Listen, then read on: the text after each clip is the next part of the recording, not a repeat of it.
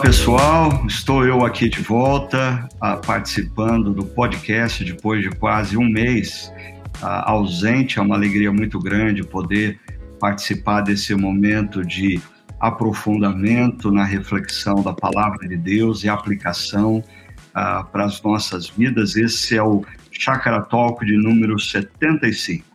E hoje eu convidei para estar comigo aqui conversando sobre o tema relacionado a, da ganância à generosidade dentro desse projeto de reset das nossas vidas. Aí eu convidei o pastor Hugo, que é pastor da nossa comunidade, que nos trouxe a última reflexão sobre esse tema, e também o pastor André, que participa da nossa equipe, para a gente bater um papo sobre esse desafio de reset nas nossas finanças. Ah, e hoje a nossa temática é ah, a gente se mover da ganância à generosidade. André, Hugo, tá tudo bem com vocês? Tudo jóia, Ricardo. É bom estar junto aqui ah, nesse podcast mais uma semana e é bom estar com você de novo, sabendo que você está melhor, tá aí se recuperando bem, viu? Legal. E você, é André? Bom dia, boa tarde, boa noite. É muito bom estar aí com vocês e também com o pastor Ricardo. É muito bom estar com você novamente né, no podcast. Joia. Bom, é, essa temática que a gente conversa hoje, ela está, de certa maneira, ligada ao nosso último podcast da última semana, que também falou sobre o reset nas finanças, mas enfatizou ah, movimento da ansiedade à confiança. Né? Eu creio que quem não exercita é, é, esse movimento da ansiedade à confiança acaba naturalmente caindo na ganância e, consequentemente, vai ter dificuldade para praticar generosidade. Mas o Hugo, na última reflexão, ele falou uma coisa que me chamou a atenção. Ele chamou de ele diz que nós estamos ah, envolvidos por uma sociedade na qual a trindade, ah, ele disse, a trindade dessa sociedade é eu, eu mesmo e meus bens. É isso mesmo, Hugo? Você poderia ah, ah falar um pouquinho mais para a gente quais as implicações da gente viver nessa sociedade aonde o, o Deus Trino ah, passa por eu, eu mesmo e os meus bens?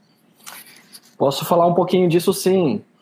Ah, a ideia ali de que ah, Jesus está falando, né, rapidamente, sobre aquele homem rico na parábola, é que aquele homem, o tempo todo ele está falando consigo mesmo e acerca dos bens dele. Então ele fala, ah, são meus bens, a minha colheita, é, é tudo ele usa o pronome possessivo referindo-se a ele, e ele conversa com ele mesmo, com a alma dele, né?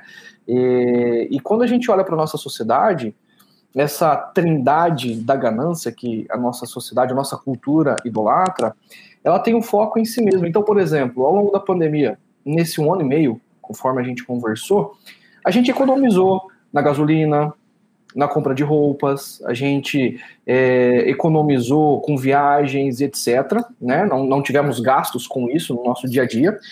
É, restaurantes também. Então a gente teve uma economia. E de repente a gente falou assim: o que, eu, o que eu vou fazer com esse recurso que eu estou economizando? E a gente continuou pensando em nós mesmos ao invés de pensar nos necessitados. Né? Como que eu vou usar o dinheiro para mim?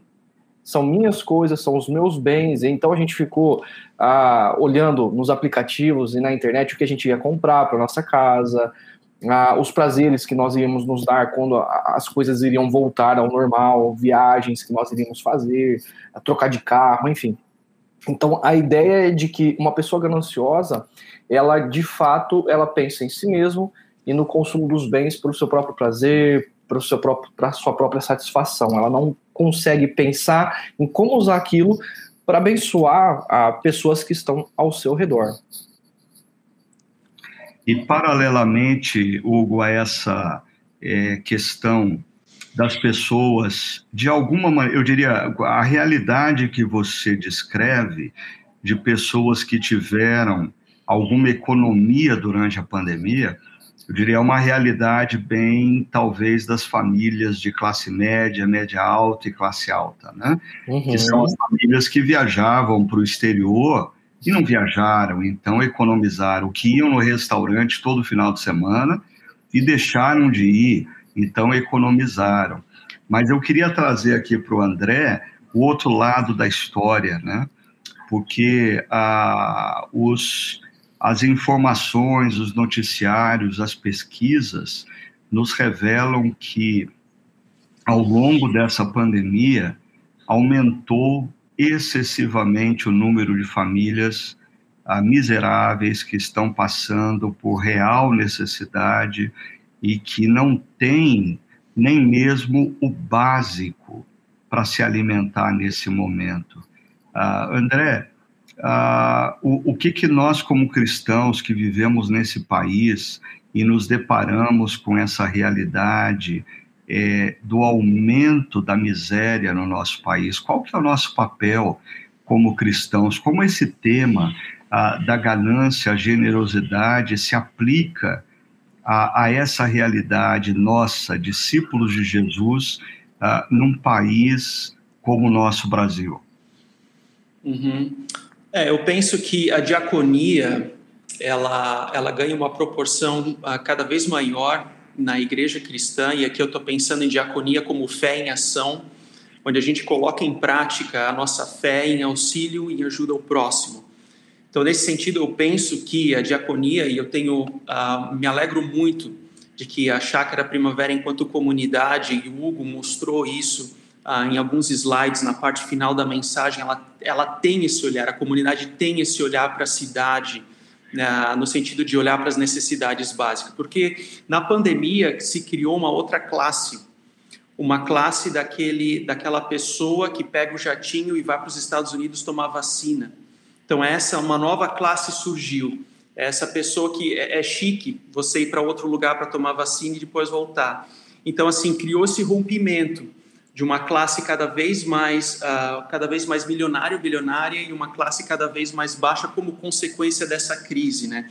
E aqui também não é uma questão, e o Hugo deixou isso muito claro, que não se trata de ser uma questão uh, contrária ao dinheiro, não é esse o ponto mas a forma como o meu coração é tomado por aquilo. De que forma que o meu coração é tomado pela ganância, pelo dinheiro ou pelo exercício mútuo de servir o próximo, né? Então esse foi o X da questão aqui da mensagem do Hugo no último domingo. E a igreja, ela sim, ela tem um papel também social de diaconia, e a diaconia nada mais é do que a fé colocada em ação, né? Uhum. Sim, foi muito legal o Hugo ter feito menção de, de, ações que a nossa comunidade fez ao longo da pandemia, né? Porque às vezes cai no esquecimento, mas é impressionante é, os movimentos que foram feitos ao longo da pandemia ah, de distribuição de cestas básicas em regi regiões carentes, ah, em levantamento, se não me engano, de meia tonelada né, de, de, de alimento, de roupa. de roupa, de roupa é, e agora a campanha voltada para as crianças que moram em, em casas de acolhimento, e agora a gente está caminhando para iniciar uma campanha relacionada ao Natal. Né? Nós queremos, como comunidade, nesse Natal, adotarmos 500 famílias. Nós queremos proporcionar para pelo menos 500 famílias carentes do nosso da nossa região um Natal digno. Então é uma oportunidade que a gente tem e o desafio constante que a igreja levanta para que a gente exercite a generosidade, né? Mas deixa eu é, trazer para vocês uma ô, pergunta. Ô, Ricardo. Sim. Só sim. deixa eu colaborar também. Quando a gente olha para a história da igreja, né, essa, como o André colocou, essa ação diaconal, a fé em prática, né, para com os necessitados, a gente olha para o livro de Atos ah, e a gente vê uma, uma grande multidão que se converte a, a Jesus, né, ali em Jerusalém, no Pentecostes, e é uma comunidade que passa a ter necessidade, e aí a gente tem um exemplo de Barnabé. Ele tem, por exemplo, um terreno, mais de um terreno, e ele vende aquele terreno é, que está sobrando e ele doa para os necessitados em Jerusalém. E depois a gente vê o apóstolo Paulo falando para outras igrejas gentílicas, né, que têm recursos financeiros, como Corinto, e que vai ajudar também cristãos de outros lugares. Então, essa ação diaconal, como você bem colocou, e o André, eu acredito que a igreja ela tem um papel de transformar a realidade é, é, no contexto histórico que ela está vivendo. Ora, vai ter mais pobres, mais necessitados, ah, na região onde cada igreja local ou a, a, região, né, como nós estamos na região metropolitana, vai ter uma necessidade, um estado, e a igreja ela precisa, sim, como expressão da generosidade de Deus, colocar em prática, olhando para os exemplos bíblicos e históricos, é, o exercício da prática do, do, do, sustento né, daqueles que estão necessitando. Sim, sim.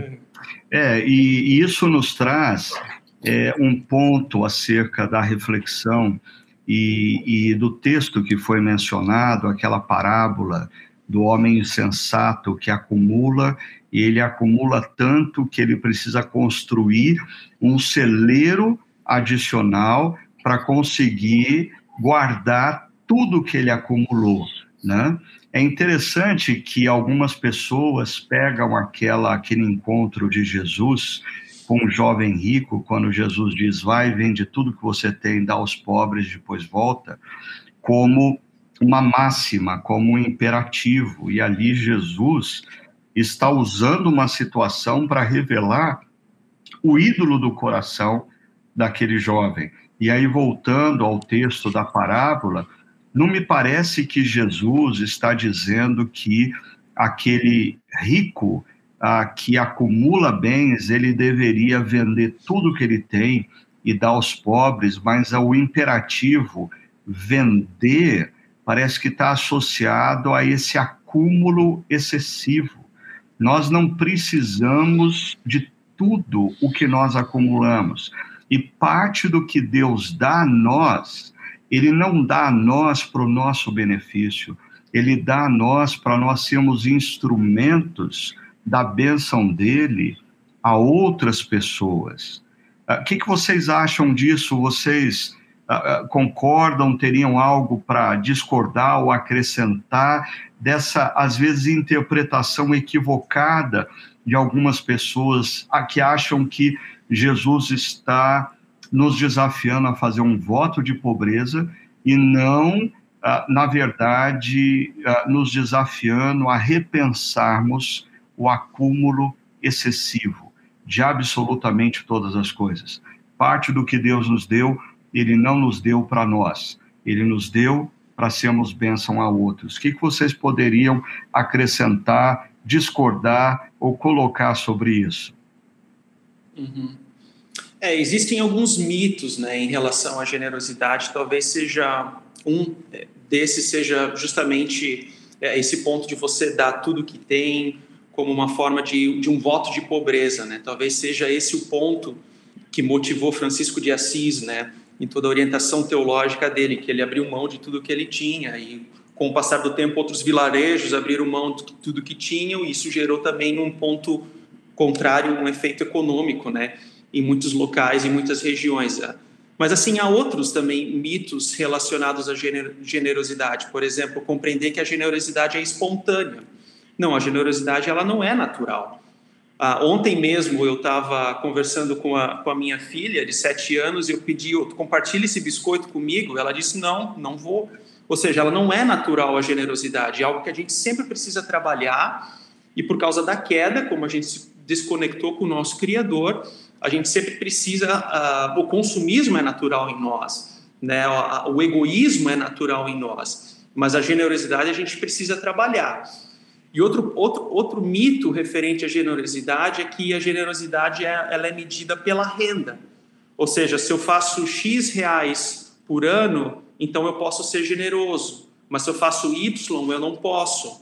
Ou se a pessoa a pessoa A doa 100 e a pessoa B doa mil, então a pessoa B é mais generosa do que a pessoa A. Não, não é esse o ponto. A generosidade ela não é também medida pelos números Mas a pessoa generosa, ela é constantemente generosa. Tem a ver com gratidão, ela brota de uma gratidão de um coração. Eu até diria que um outro mito é achar que somente pessoas ricas são generosas. Pessoas ricas são ricas. Pessoas generosas são pessoas generosas. Pessoas ricas não necessariamente são generosas. Não é uma relação de causa-efeito. Mas ah, ah, toda e qualquer pessoa dentro da sua renda ela pode compreender e exercitar a generosidade sem abrir mão de tudo que ela tem, sem, sem interpretar esse, esse, esse texto do jovem rico no sentido no sentido de abrir mão, mas compreender onde está o meu coração, porque para aquele jovem o coração dele estava nas posses. E, e o exercício que a gente tem que fazer, o discernimento, é não se deixar tomar pela, pelo, pelo dinheiro. Então, o dinheiro é um bom servo, mas é um senhor horrível. Ah, é verdade. Antes do, do Hugo colocar a visão dele aí sobre essa temática, eu só queria acrescentar uma coisa interessante, que é, é ou destacar algo interessante que o André falou, né? Ah, quando o André diz que a generosidade é, não é a prática exclusiva de ricos. Existem ricos generosos, ricos não generosos, assim como nós temos pessoas simples que são altamente generosas e pessoas simples que são altamente gananciosas.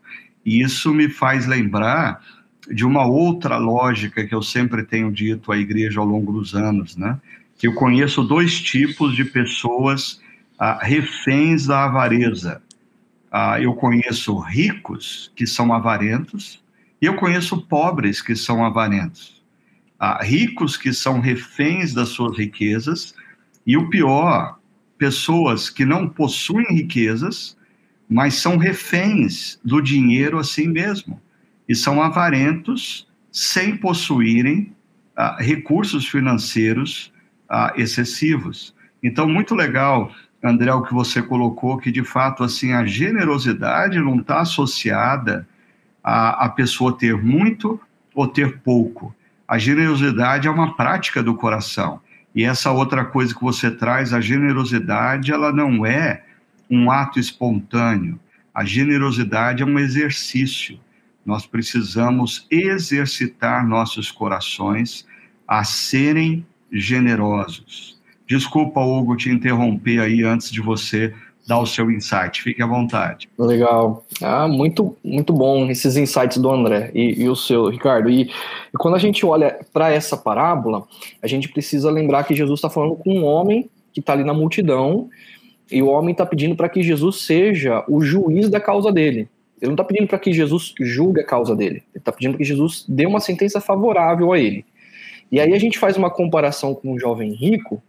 Me parece que Jesus está tratando da mesma coisa assim, é, o homem rico, Jesus é direto. Com esse homem da multidão, Jesus conta uma parábola. Então, uh, mas a causa é a mesma, é o coração humano. Né? Lá no verso 15, Jesus diz assim: Olha, a vida de um homem não consiste nos seus bens. E a palavra consistir é não existe em seus bens. E o homem rico ele sai triste, e a gente não sabe como que esse homem no meio da multidão ele sai, né, ao ouvir a parábola de Jesus. Mas o ponto de Jesus é o seguinte: a, o coração humano ele é ganancioso. Ele, ele tem esse desejo exagerado por obter coisas que vão dar segurança, sentido, significado. É, o, o futuro dele vai estar tá garantido, né? Então vai dar, inclusive, status social. A pessoa ela passa a existir naquilo que ela tem. O que Jesus está tratando é exatamente o seguinte, gente. É, quanto mais apegados vocês forem às coisas e a vida de vocês estiver baseada no que vocês têm, mais ansiedade, mais medo vocês vão ter e menos generosos vocês vão ser porque vocês não confiam em Deus. Então aí, quando eu confio em Deus, de que Deus está me sustentando, de que Deus é meu provedor, de que eu tenho que fazer minha parte, mas Deus não vai me deixar faltar, é, eu, eu sou desprendido das coisas. Eu posso abençoar os que estão ao meu redor. Eu acho que é isso que o André acabou de dizer sobre esse exemplo aí do biscoito, né? Se eu der o meu biscoito, eu não vou ter mais, né? Da filha dele. E a gente é assim, eu não vou compartilhar meu biscoito. Mas o que Jesus está falando assim, é, eu vou providenciar biscoitos para vocês compartilhem. Tem um saco inteiro para todo mundo, né? E, e, é essa minha colaboração em relação a, ao nosso coração a, ganancioso ou generoso por conta da confiança. É, é interessante que ao longo da minha caminhada como pastor, já de praticamente 35 anos, é, eu posso ser testemunha do seguinte: me parece que pessoas generosas elas usam os recursos que lhes foram concedidos por Deus da maneira como Deus quer. Ou seja, eles sempre se lembram de abençoar outras pessoas com os recursos que elas receberam de Deus. E é interessante como essas pessoas parecem que constantemente recebem mais de Deus. Não para a gente transformar isso num ciclo de causa e efeito. Se eu for generoso, Deus vai me abençoar e me dar mais. Não, mas parece que aquela lógica de Jesus, quem é fiel no pouco, sobre o muito o colocarei, ou seja, Deus acrescenta a filhos generosos mais e mais recursos para que eles continuem sendo generosos. Agora, eu quero aproveitar esse ponto para trazer uma outra discussão com vocês, porque quando a gente lê essa parábola ah, desse indivíduo que ah, retém o acúmulo e constrói celeiros para poder garantir o seu futuro. Ah, isso pode ser interpretado por algumas pessoas como Deus é contra a boa gestão. Você não tem que fazer a gestão ah, da sua vida, das suas finanças. Você tem que simplesmente confiar em Deus. A, a pergunta que eu faria para vocês é: qual o lugar da boa gestão da nossa vida financeira uh, pessoal, familiar, uh, tanto com a questão da ansiedade como com a questão da generosidade. Qual o lugar da boa gestão nessa temática? Eu acredito que quando Deus ele, a gente tem que olhar para toda a narrativa bíblica, né, para compreender isso. Primeiro, Deus é um Deus que ele é um Deus que administra, ele é organizado. E quando ele cria a humanidade, ele cria a humanidade à sua imagem, né? Assim como ele é em algumas características, ele, ele nos dotou com isso, né? Ele nos deu isso. E ele nos coloca ah, como a, a, o ápice da sua criação para sermos, sermos mordomos da sua criação. Então, gerir a natureza e todo, tudo aquilo que envolve a natureza, e isso envolve as nossas vidas pessoais e familiares, faz parte, Deus tem a expectativa de que nós façamos isso. Né? E aí nós rompemos com Deus e passamos a, a, a, a termos desejos excessivos acerca das coisas. Ponto. Quando a gente compreende a mordomia cristã, que é a boa gestão das diversas áreas da nossa vida, é, a boa gestão é a mordomia cristã. Ela é um ponto fundamental, porque se eu compreendo que Deus ele está cuidando do universo, cuidando da minha vida, eu estou participando como co-criador junto com Ele é, da administração, inclusive da minha vida e dos recursos que ele tem me dado. Então, administrar ah, os recursos financeiros, ah, o quanto eu ganho, ah, o quanto eu gasto, ter aí um, um, um fundo de reserva familiar para quando vier algum problema, um desemprego, isso é uma boa mordomia. E isso não me isenta da generosidade, até porque Ter ser um bom mordomo dos recursos significa que esses recursos não é só para mim. Eu não vou adorar eu, eu mesmo e meus bens. Significa que essa reserva que eu tenho também são para as pessoas que estão ao meu redor. E o próprio Jesus ele fala uh, por inúmeras vezes ao longo dos evangelhos uh, sobre planejamento. E Jesus ele não critica o planejamento desse homem rico, né? É, Jesus ele, ele dá conta o exemplo de um cara que é um bom gestor, que administra muito bem os seus recursos e, ah, no entanto, o coração dele está nas coisas. A crítica de Jesus ali é não ter uma vida centrada e orbitando em Deus, mas nos bens. É, essa é a crítica de Jesus. Então, ah, como o, o, André colocou, né? Ah, o dinheiro ele deve ser usado, ele não deve me usar, né? Eu acho que esse é o, é o ponto central. Uhum. Hugo, talvez assim, é, o que esse homem que é criticado por Jesus fez é, foi exatamente a mesma coisa que, que José no Egito fez, né? No entanto, a, a motivação deles era completamente diferente. É, enquanto esse homem ele acumula e cria celeiros, pensando tão exclusivamente nos seus próprios benefícios, como o Hugo falou, eu, eu mesmo e os meus bens.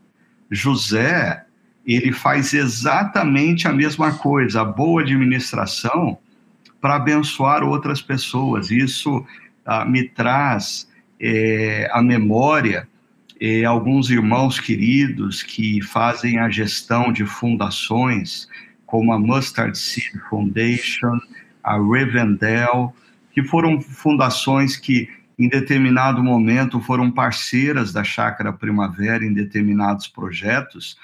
Ah, é interessante, essas fundações, elas não entregam todos os recursos que elas possuem, não, pelo contrário, elas investem os recursos de maneira que eles tenham sempre condição de compartilhar ah, o lucro dos investimentos e fazer o bem a médio e longo prazo. Então, me veio à mente essa coisa de que José e esse homem, eles fazem exatamente a mesma coisa, mas as motivações são completamente diferentes. Uhum.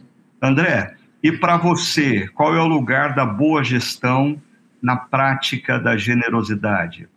Uhum. Muito bom. Um, quando eu era criança, eu estava assistindo um episódio, um desenho, quando eu era criança e tinha tempo e idade para isso, né?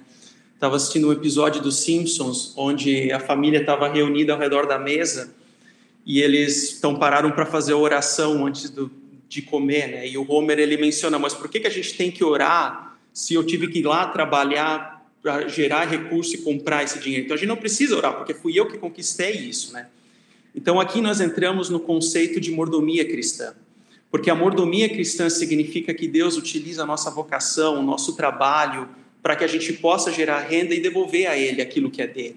Então nós utilizamos, os, compramos os nossos, os nossos bens, né?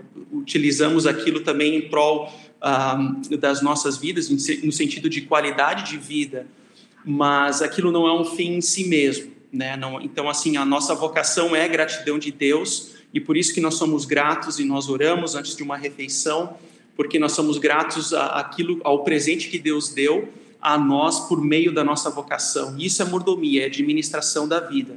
Então, pessoas generosas, elas entendem de que, que elas não possuem nada, mas elas administram temporariamente aquilo que Deus deu.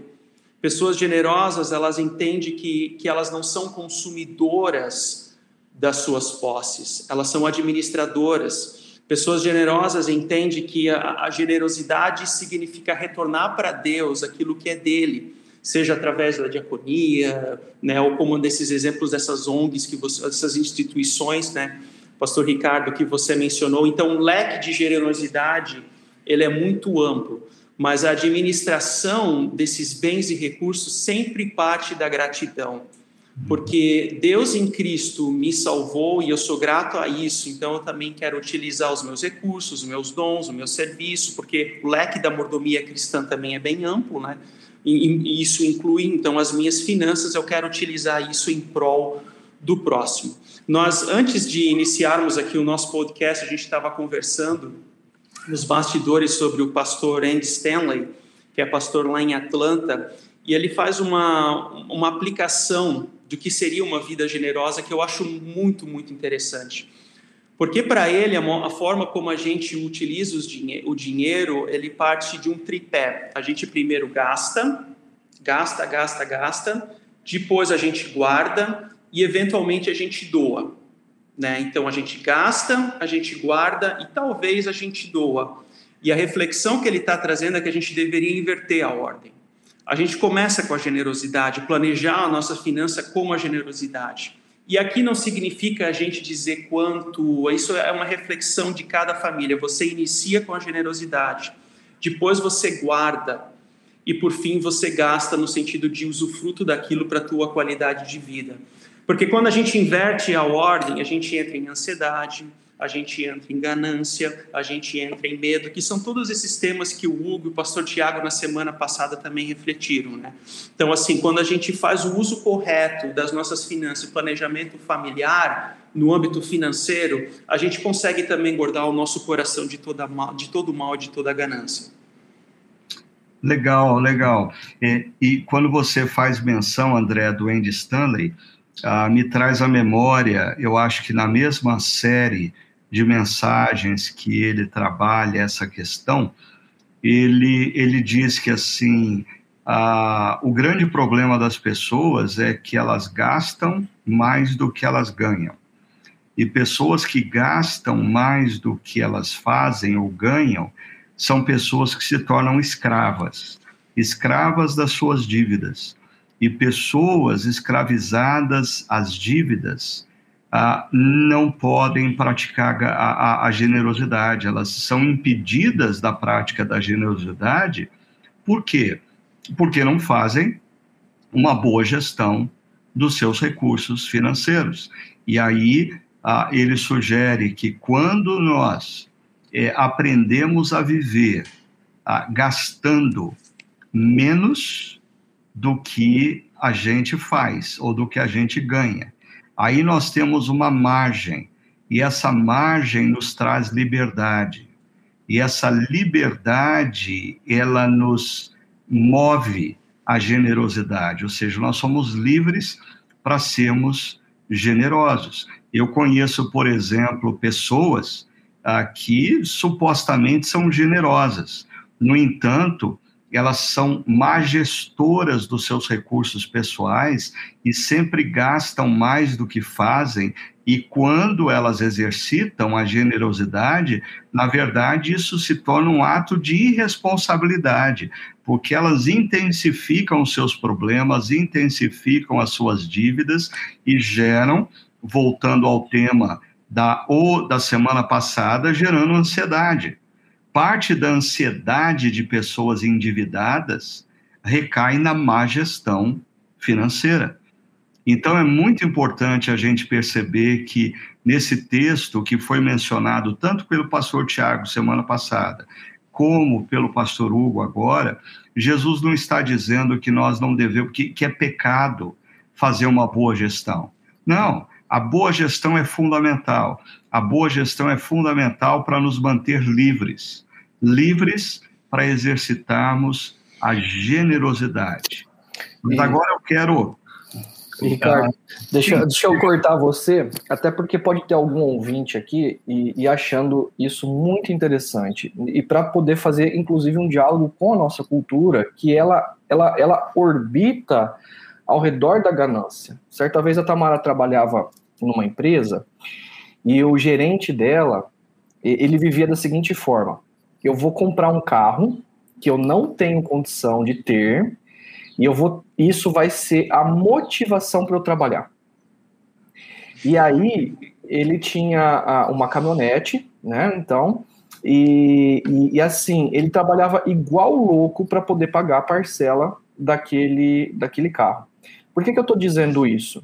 Porque é, é, algumas pessoas que podem estar nos ouvindo é o momento de fazer ah, ou nos assistindo, é um momento de fazer um grande reset na maneira como olha para as finanças. Perceba que, como o pastor Ricardo já falou, e esse exemplo que eu dei, a pessoa ela pode se tornar escrava daquilo. Ela tem uma dívida, ela não tem um carro, né?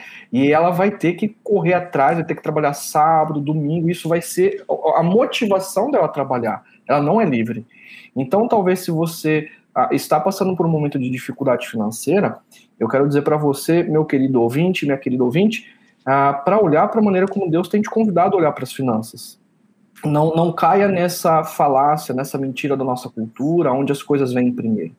Ah, administre bem os recursos que Deus tem te dado, faça uma boa gestão, ah, daquilo que Deus tem te dado, e na medida em que for possível para você ter coisas, está tudo bem. Mas não inverta isso e não se esqueça, como o pastor André colocou, seja generoso. Né? Se não dá para ter, a sua vida, a sua existência não está naquilo que você possui, né? mas está no reino. Essa é a minha colaboração só para usar esse exemplo drástico, né? Que uma vez eu, eu vi e, e eu falei assim, eu não queria isso para mim, não. E, e, e, sempre discernir, Hugo, dentro disso que você falou, que foi tão importante, a, aquela distinção que foi colocada na semana anterior sobre necessidades e desejos. Porque, às vezes, a, a gente acaba se endividando não porque nós gastamos no que era necessário, mas porque nós confundimos desejos com necessidades. Né? Ontem, eu, no final da tarde, eu fui visitar os meus pais, eu sentei do lado do meu pai, eu disse, aí, como é que tá? E ele disse, ah, eu estou precisando de dinheiro. Eu falei, nossa, você está precisando de dinheiro? pensei comigo, está faltando dinheiro para ele comprar remédio, alimento, coitado. Eu falei, mas por que, que você está precisando de dinheiro, pai? Aí ele falou assim, ah, porque eu quero fazer uma viagem de avião para Goiânia. Eu falei assim, bom, é, isso não é necessidade, isso é desejo. Eu também tenho desejo de fazer muita coisa nesse momento, mas eu não posso fazer, não é hora de uhum. fazer. Então, é muito importante a gente sempre ter esse discernimento. E também, ah, é, quando a palavra de Deus fala da gente aprender a, a ser contente em toda e qualquer situação, né, o contentamento é uma decisão de coração da gente se alegrar ah, com o que a gente tem e com o, o, o que a gente possui, e não sofrer pelo que a gente ainda não tem ou nunca terá. Uhum. Ah, é, o exemplo do Hugo me faz lembrar uma história muito triste envolvendo um amigo muito querido, já no passado, que eu lembro que numa conversa com ele, é, ele disse assim para mim: Ah, eu, eu coloquei os meus filhos na melhor escola da cidade, ah, mesmo não tendo condição de pagar, mas eu quero oferecer para os meus filhos a, a melhor educação a, que eles a, possam receber. E o resultado disso foi uma dívida imensa. Esse meu amigo viveu momentos muito difíceis na vida dele, sofreu consequências por causa de um endividamento. E eu, na época, os meus filhos ainda eram bem pequenos, não estavam em idade escolar, e na medida em que os anos se passaram e os meus filhos entraram em idade escolar, eu e Sônia tomamos uma decisão. É, nós vamos dar para os nossos filhos a melhor educação que nós podemos oferecer, uhum. ou seja, dentro do nosso limite. Uhum. E, e eu diria, Deus nos abençoa, porque nós demos a melhor educação, que não era nas melhores escolas da cidade, mas ah, os nossos filhos estudaram nas escolas que nós podíamos pagar e Deus abençoa. E todos eles tiveram uma boa formação. Os meus dois filhos mais velhos, com uma formação na Unicamp, a minha filha mais nova, com uma formação na USP. A Deus abençoa.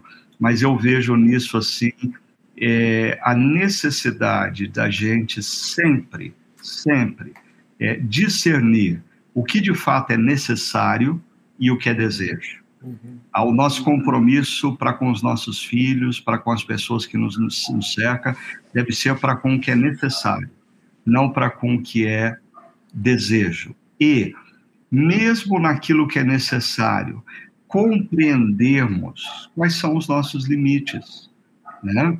Ah, o que de fato a gente pode. Ah, é necessário comprar uma roupa em alguns momentos, comprar roupa para os filhos é necessário. Agora, a marca da roupa é um desejo. Uhum. E a gente tem que aprender a viver dentro do que é necessário. Eu diria, a boa gestão nos deixa livres para sermos pessoas generosas. e a, genero, a generosidade nos traz maior contentamento. Uhum. Mas agora eu quero fazer uma curva aqui na nossa conversa, porque essa coisa de generosidade gera uma crise para muitas pessoas. Tem gente que é generosa ah, para que outros vejam e aplaudam. Né? Então, são pessoas que é, praticam a generosidade e postam o selfie sendo generosas nas redes sociais. A motivação das pessoas é que outros vejam e digam: nossa, como essa pessoa é generosa. Ah, mas tem aquelas pessoas que dizem: não, não, não, não, eu não faço para que as pessoas vejam, eu faço para Deus. E qual que é o problema disso? Ah, essas pessoas podem correr no risco de estarem fazendo coisas, sendo generosas, para comprar as bênçãos de Deus. Se eu for generoso, Deus vai ser generoso para comigo. Deus, olha como eu estou sendo bonzinho, então me abençoa. Ou seja, é uma barganha, seja na imagem diante das pessoas que nos cercam, seja na nossa própria imagem para com Deus. Isso é um perigo. Como que eu posso escapar desses dois perigos, na opinião de vocês, sendo generoso, mas não sendo generoso nem para que as pessoas vejam, nem para fazer barganha uh, com Deus? O que, que você acha, André? É, é, você tocou num ponto muito importante quando é a generosidade que quer sustentar os olhos dos outros, né? Então, aquilo que eu faço e posto é justamente para sustentar os olhos das outras pessoas e que elas tenham opiniões positivas acerca de mim mesmo. No fundo, isso às vezes revela até um complexo da pessoa, né? Que ela precisa sempre mostrar aquilo que ela tem. Há uma modalidade esportiva nos Estados Unidos onde que a propaganda nos intervalos era o seguinte: você faz um ato de caridade, de generosidade, você posta com a hashtag que eles providenciam, então há toda uma listagem de pessoas que, que também praticam aquela generosidade, que são coisas boas, né? A gente não está aqui questionando a qualidade daquilo, mas que tem no fundo também o orgulho ou a ganância no sentido de mostrar para os outros. Mas eu creio que dentro da compreensão cristã, aquilo que a mão direita faz, a esquerda ela não precisa ficar sabendo, ou vice-versa, né? Ah, Para responder essa pergunta, eu retorno ao conceito de ganância que o Hugo colocou lá no início da, da mensagem dele, onde diz assim: a ganância é um sentimento humano que se caracteriza pela vontade de possuir tudo que se admira para si próprio. É a vontade exagerada de possuir qualquer coisa. É um desejo excessivo. Olha essas palavras: é um sentimento, é uma vontade, é uma vontade exagerada, é um desejo excessivo. Ou seja, isso são qualidades, não são ações. Ganância, acima de tudo, tem a ver com o meu coração. A gente não pode falar de generosidade sem falar sobre espiritualidade também cristã. E a generosidade no dicionário, ela quer dizer qualidade de generoso. Isso tem a ver com qualidade. Isso tem a ver com a disposição do meu coração e não com aquilo que eu pratico. Isso também é um mito que existe sobre a generosidade, que aquilo que eu faço é ser generoso. Não, generosidade tem a ver com a disposição do meu coração de compreender que aquilo que eu tenho, que eu recebi é a dádiva de Deus e assim eu compartilho com os outros, sem que agora eu faça daquilo um marketing pessoal, um marketing público, né? Então aqui é uma diferença muito sutil de que a gente precisa considerar, porque a ganância, porque a generosidade não é motivo para marketing, mas é um motivo de gratidão a Deus. E André, agora no que diz respeito à relação com Deus, é como que fica? Seria a generosidade, a nossa expressão de gratidão a Deus por Ele ser generoso para conosco? É, qual que deve ser a base a, da generosidade na nossa relação com Deus, na sua opinião? Uhum. Porque baseado na salvação que Ele fez por mim na cruz em Cristo, isso é gratidão, isso foi generosidade dele em me salvar um como um pecador. Então, em resposta a isso, a generosidade ela sempre ela tem como motivação a resposta a essa gratidão. Isso é a generosidade. O, o movimento da generosidade é a gratidão, não é a barganha, a ganância, o marketing, eu me mostrar para o outro, mas a gratidão. Em resposta daquilo, eu quero também atender necessidades básicas das outras pessoas. Eu quero ser generoso. Então a gente está falando assim bastante sobre generosidade, né, no sentido de a gente ser o agente da generosidade, mas agora, como estudante, eu fui receptor de muita generosidade. Então, assim, eu e minha esposa, a gente tem uma listagem enorme de situações em que a gente vivenciou, né, num período, especialmente do meu mestrado e doutorado, onde as pessoas elas foram generosas de forma assim substancial. Claro, eu não estou falando aqui somente daquela oferta para cobrir uh, o tuition, né, para cobrir a, a matrícula uh, do seminário, mas uh, um exemplo que me vem à mente, havia um seminarista que trabalhava numa padaria e ele virava à noite na sexta-feira e no sábado de manhã, todo sábado de manhã, tinha um pedaço de pão na frente da porta e ele distribuía isso em todos os apartamentos do seminarista. Isso é generosidade ele está pensando nas outras pessoas com um coração grato. Isso é generosidade. No seminário havia uma cooperativa de roupas, roupas usadas, roupas novas, brinquedos usados, eventualmente brinquedos novos. Havia uma cooperativa também de alimentos, onde os estudantes dependiam também daquela generosidade para o sustento pessoal. Isso tem a ver com necessidade, não desejos sobressalentes, mas necessidade básica. Então, generosidade é isso e como receptor daquela generosidade, eh, o meu coração transformou.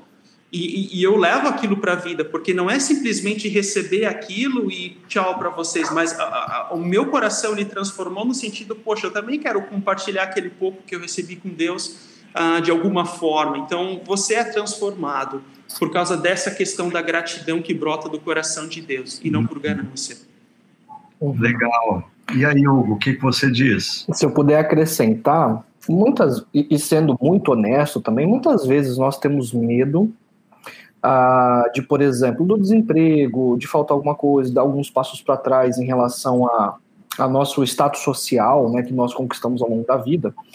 E isso passa pelo nosso coração. Às vezes é uma questão assim que a gente até mesmo mente para nós mesmos, né? A gente dizima, a gente oferta, mas de repente no momento de dificuldade a gente fala assim: Deus, mas eu estou fazendo isso, eu estou fazendo aquilo. E a nossa motivação não está na confiança. Deus, ah, o Senhor está cuidando da minha vida, o Senhor sabe o que estou precisando nesse momento. E, por favor, me sustente. A gente começa, ao invés de exercer a confiança, a gente começa a, a, a exercer a barganha né? A gente começa a falar, Deus, mas você não está vendo o tanto de coisa na conta bancária é, é que eu tenho para com você? O Senhor podia olhar minhas boas ações, minhas boas obras, eu nunca faltei com nada, e agora o Senhor está faltando comigo? Então, eu acho que assim, é, passa muito pelo nosso coração a, as nossas motivações do porquê nós somos generosos. Na, na, cultura católica medieval e na cultura da prosperidade, da teologia da prosperidade evangélica que a gente vê hoje no Brasil, a motivação é a barganha. Eu faço coisas para Deus me dar, eu faço coisas para Deus me salvar, eu faço, eu dou o dízimo ou trízimo, até que a gente já ouviu, para Deus me devolver aquilo, né? Ah, isso não existe biblicamente. Ah, então, a ordem das coisas no nosso coração e a gente sondando a nossa mente deve ser assim: por que, que eu estou sendo generoso? Ou por que, que nesse momento eu estou exigindo que Deus mude o contexto histórico da minha vida, sendo que Ele sempre me sustentou no passado, quando tudo estava bem, e Ele vai continuar me sustentando agora, quando as coisas não estão lá muito bem. Então, passa ah, definitivamente pela motivação, e não devemos inverter nós devemos sempre é Deus é, é, gracioso, Deus é generoso, a generosidade dele já está dada, a minha identidade está em quem ele é, e ele é generoso, ele é pai, pastor, rei, ele vai cuidar, ele vai guiar, ele vai sustentar, ele vai proteger, ah, e por isso, então, eu posso ser generoso nesse momento, não por qualquer outro motivo. Uhum, legal. Quer dizer, a generosidade ela é consequência da nossa confiança uh, de que Deus cuida de nós e que o que Ele pediu para nós fazermos é sábio, né? Sábio. Isso me faz lembrar de Efésios capítulo 2, uh, ah, que afirma que nós não somos salvos ou uh, pelas obras, mas nós somos salvos pela fé mas aí Efésios 2:10 diz que em Cristo Jesus nós fomos recriados como poemas de Deus para as boas obras. Ou seja, boas obras é um conceito diretamente ligado à generosidade.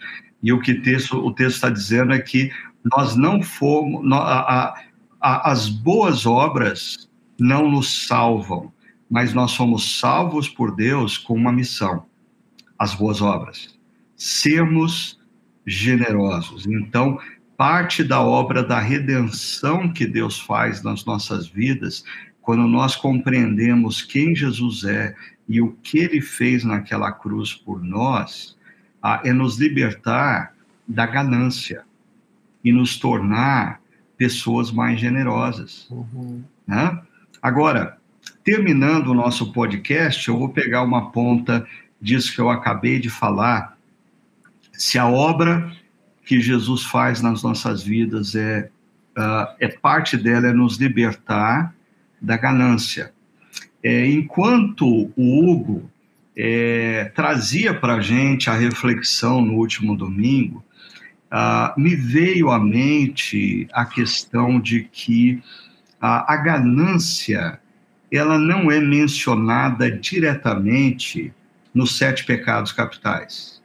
E os sete pecados capitais foi uma das formas que os pais do deserto uh, construíram para explicar a, a raiz da nossa pecaminosidade, né?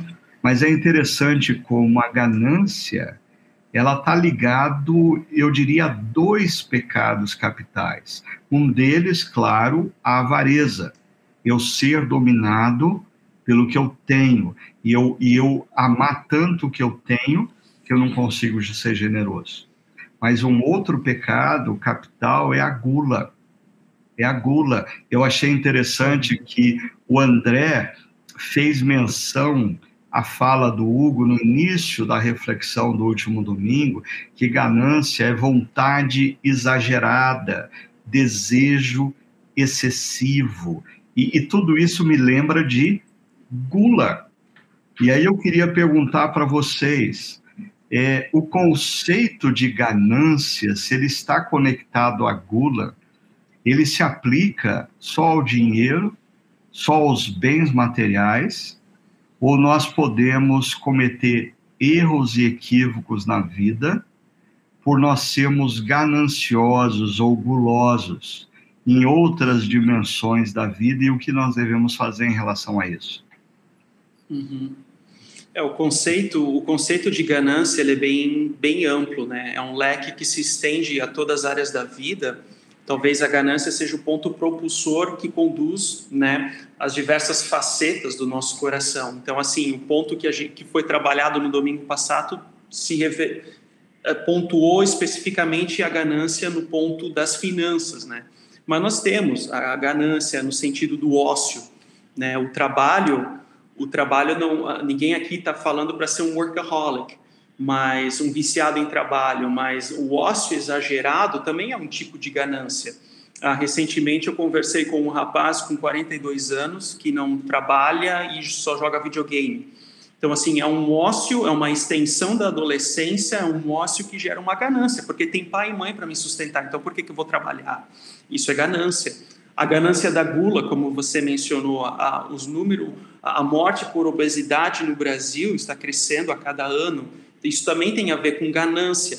Então veja que ganância não é um ponto específico que tem a ver com a questão financeira, mas ela engloba também todas as áreas das nossas vidas. Então o fruto do espírito, quando o espírito de Deus age em nós, ele também transforma o nosso coração no âmbito da ganância, para que a gente possa ter domínio próprio, para que a gente possa ser generoso, para que a gente possa ter mansidão e ter controle sobre a ganância em todas as áreas da vida.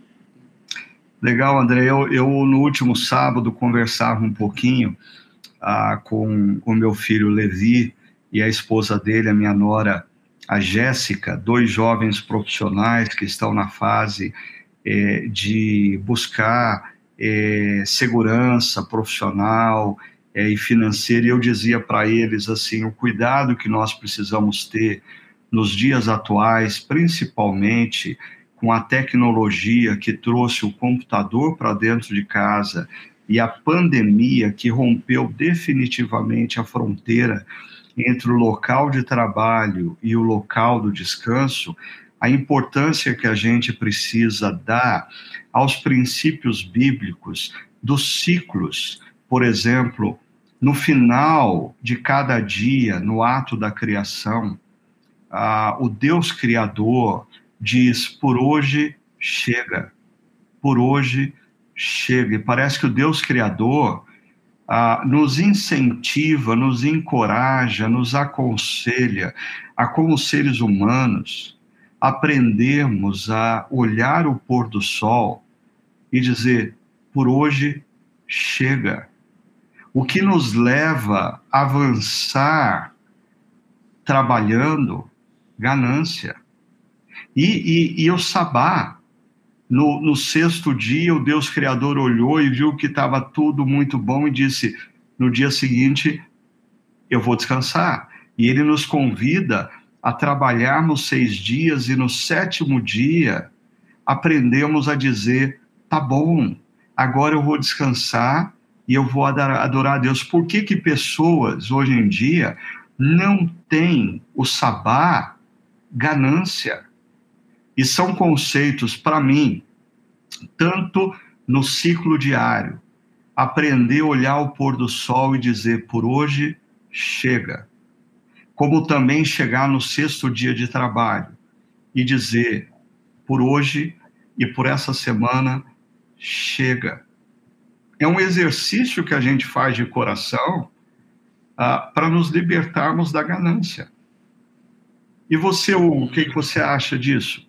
Eu acho ah, fundamental para a existência, especialmente no momento que a gente está vivendo, é, e, e, a gente precisa resgatar mais uma vez a narrativa bíblica, porque olha só que interessante. Antes de Adão e Eva pecarem, Lúcifer, nos céus, ele é ganancioso por poder. Uhum. Por poder e por uh, influência, status, né? É, ele quer ser adorado no lugar de Deus. E, e ele, com isso, é, é, expulso da presença de Deus, vem a habitar na terra e ele influencia homens e mulheres a serem gananciosos. Né? Vocês poderiam ser como Deus, mas Deus não quer que vocês sejam como eles. E ele coloca o fruto da ganância no homem. E a minha, a minha sensação é que a ganância ela é como a morte. A morte, ela, ela sempre está comendo a vida. Então, na medida em que a gente é ganancioso, e a gente está buscando a vida em coisas, mais a gente morre. Então, uh, e é exatamente isso que o Lucifer quer, que nós percamos as, no as, nossas vidas. E isso vai se traduzir por meio do poder, isso vai se traduzir por meio uh, do próprio dinheiro, de recursos, como você falou, da gula, ou a propriamente do, da, da sexualidade né, desenfreada. A gente vai procurando a vida em várias dessas coisas. E isso é insaciável nunca vai estar tá bom. Uhum. E a gente vai experimentando cada vez mais da morte, né? Porque a gente não tem paz, a gente não consegue confiar em ninguém, a gente não, a gente olha até como consequência para o nosso momento político, histórico, econômico e, e também ecológico. A uhum. gente cada vez mais tem experimentado morte no âmbito global com a natureza, morte no âmbito uh, sociopolítico e econômico no nosso país é, a morte, ela vai a, a ganância, ela vai engolindo e gerando morte. Então, é isso que você está falando, Ricardo, da nossa identidade estar no nosso Criador e saber dizer chega, está bom, porque eu confio no meu Deus, é, na verdade, na medida em que a gente se perde né, para essa cultura, nós encontramos a nossa vida nele. Sim. Então, eu acho fundamental essa, essa reflexão ah, para nós verdadeiramente nos encontrarmos e descansarmos nele. Legal, legal. É, e, e, bom a gente terminar o podcast lembrando que pode ser temática até de um outro podcast, mas toda essa crise ecológica, essa crise climática que nós vivemos no mundo atual está diretamente ligada à ganância, hum. diretamente ligada ao fato de nós, seres humanos, termos perdido a capacidade de olhar a vida e dizer: basta, de chegar no final do dia, ver o pôr do sol e dizer: por hoje basta. A chegar no sexto dia da semana e dizer: por hoje ou por essa semana basta. Lembrando que no conceito do Antigo Testamento existia até o ano sabático, no qual a terra descansava. E era uma forma dos seres humanos dizer o que nós produzimos basta e nós confiamos em Deus. Então, eu queria encerrar esse podcast convidando você a, que nos acompanhou nessa reflexão a, a pensar seriamente na importância de nós olharmos a vida, exercitarmos o contentamento, sabermos dizer a, no final de cada dia por hoje basta, fazermos uma boa gestão da vida, do tempo, dos recursos materiais, para sermos livres para a generosidade. A generosidade não nos conduz à salvação, mas Deus nos salvou em Cristo Jesus, para que eu e você fôssemos pessoas generosas, sendo sal da terra e luz do mundo. Eu queria agradecer imensamente ao Hugo, ao André, por participarem desse momento de reflexão tão preciosa. Queria também agradecer ao Aquila, sempre nos ajudando com excelência aí na parte técnica desse podcast, e convidar você, se você escuta esse podcast ainda na semana que ele está sendo lançado, semana que se iniciou no dia 3 de outubro, no próximo dia 10, uh, ah, nós vamos continuar a reflexão sobre o reset, uh, e agora nós vamos falar sobre é, reiniciando a vida comunitária, dando passos na direção do reinício dos relacionamentos comunitários no contexto da igreja local.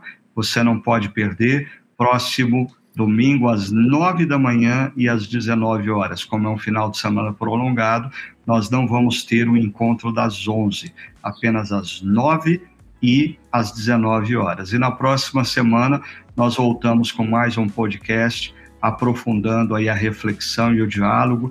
Continue enviando as suas uh, dúvidas, perguntas e colaborações que a gente integra aqui na nossa conversa. Acesse lá chakra.org barra talk, mande suas dúvidas e colaborações e a gente vai inserir no nosso bate-papo, tá bom?